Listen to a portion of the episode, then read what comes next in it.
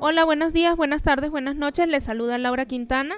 Y Hugo Ortega, ¿cómo están? Bienvenidos a Negocios y Matrimonio.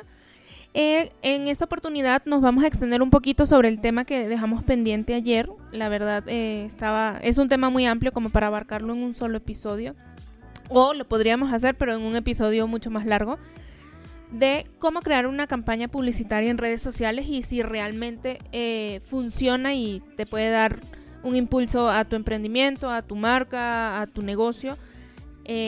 definitivamente sí.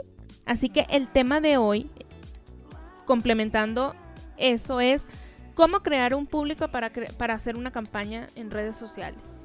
Sí, cómo crear el público idóneo para tu producto o servicio, que eso es algo que mucha gente a veces no toma en cuenta y pues es como la, la materia prima, lo, importante en la campaña, porque si no hacemos bien la segmentación, si no eliges bien la edad, si no eliges bien si va el género, eh, la localidad, en fin, pues todo eso obviamente pues afecta a que tu campaña sea exitosa o no porque no te pues puede hacer perder muchísimo dinero. Claro porque tú puedes decir no pues es que yo lo hice correctamente y pues no tuve resultados y le echas la culpa a veces a la red y a veces es cuestión de la, de la misma programación que tú pones. Por ejemplo eh, lo primero lo primero es definir el lugar dónde lo van a hacer la zona geográfica exacto pero mientras más eh, cualitativo lo hagas menos es el, número de personas al que tú le vas a llegar. No es lo mismo que tú digas, yo le quiero llegar a la Ciudad de México, a que tú digas, yo le quiero llegar a la colonia Polanco.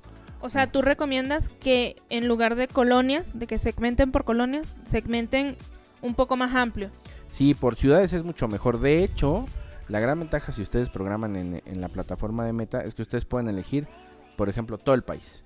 ¿no? Pueden elegir México como país. Pero de igual forma ahí les da la opción de en ese México como país llegar solo a las ciudades, que son 121 ciudades las que tenemos en el país. Entonces de esa forma, pues los leads que te, van a llegar... los pueblitos. Sí, claro, las comunidades rurales que probablemente no tienen para invertir en tu producto o tu servicio. A ver, pero ya va, te me adelantaste un punto. Porque yo creo que lo primero para eh, en publicidad, cuando vas a hacer una campaña en meta, es dónde la vas a hacer. Por eso la zona geográfica. No, sí, pero me refiero, o sea, ¿le das al botón de publicidad, de promocionar o te vas a dónde? Ah, bueno, eso es lo que vimos el capítulo pasado. Ahorita estamos hablando netamente del público, pero lo recordamos. Recuerden que es muy importante que ustedes hagan sus campañas en la, en la plataforma de Meta.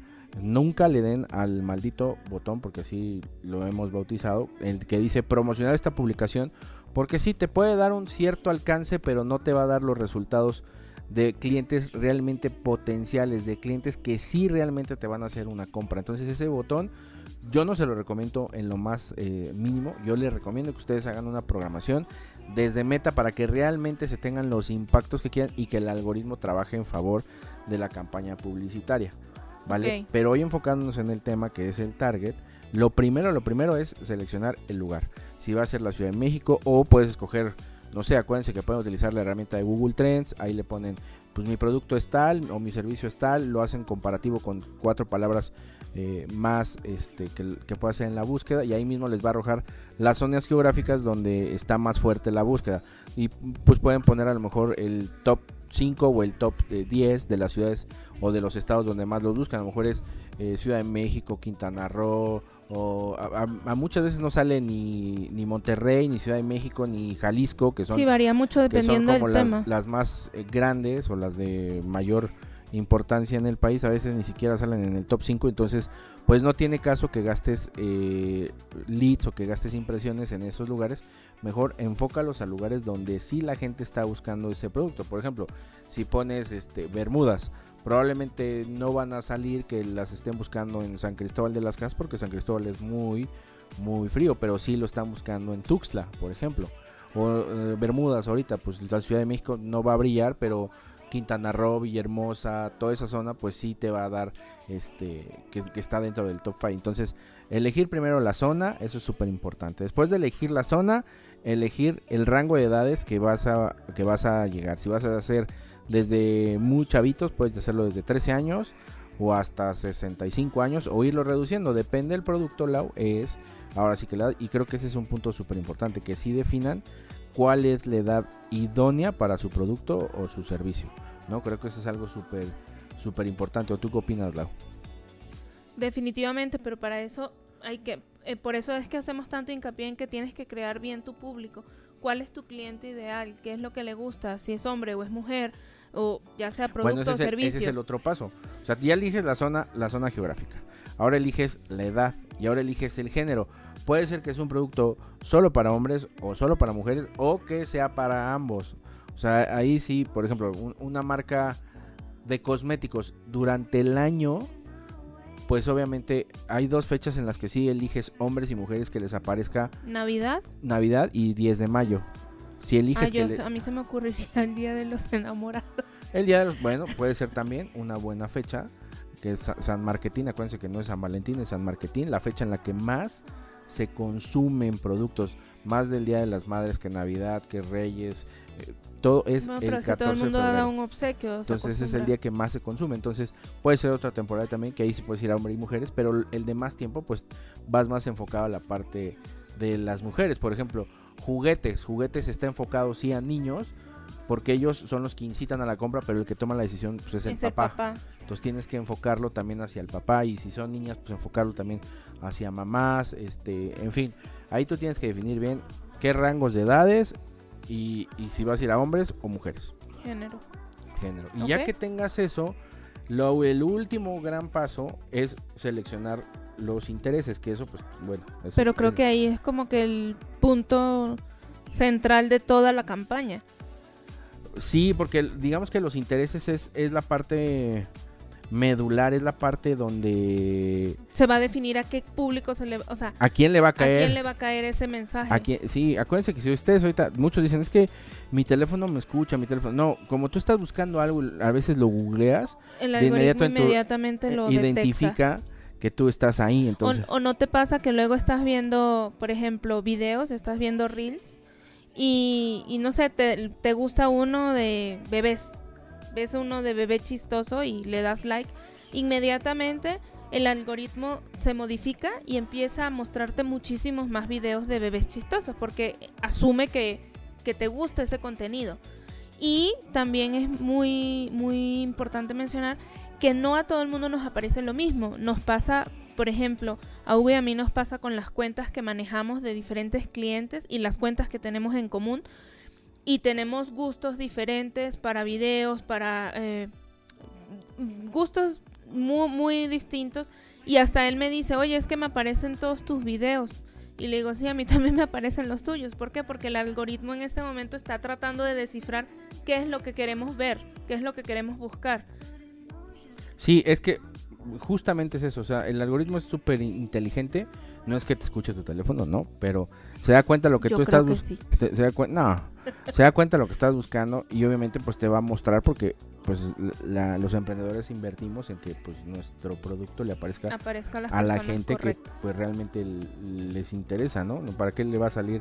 Pues, no sé, por ejemplo, eh, productos de mascota, pues alguien que ni siquiera le gustan las mascotas, o sea, ya es una impresión que obviamente la plataforma te la va a cobrar y que no va a tener el éxito que pues tú necesitas, ¿no?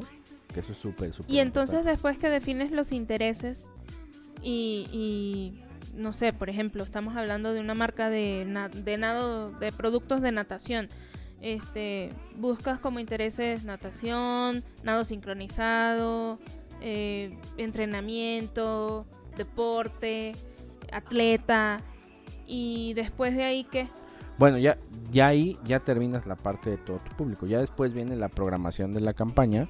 Que pues ahí ya tienes que poner si la quieres que se publique en Facebook, si quieres que se publique en Instagram, elegir la imagen, el texto, en fin, pero la parte medular que es el público, pues ya, ya ahí lo tienes definido. Y de hecho yo les sugiero, pregunta. yo les sugiero que lo guarden.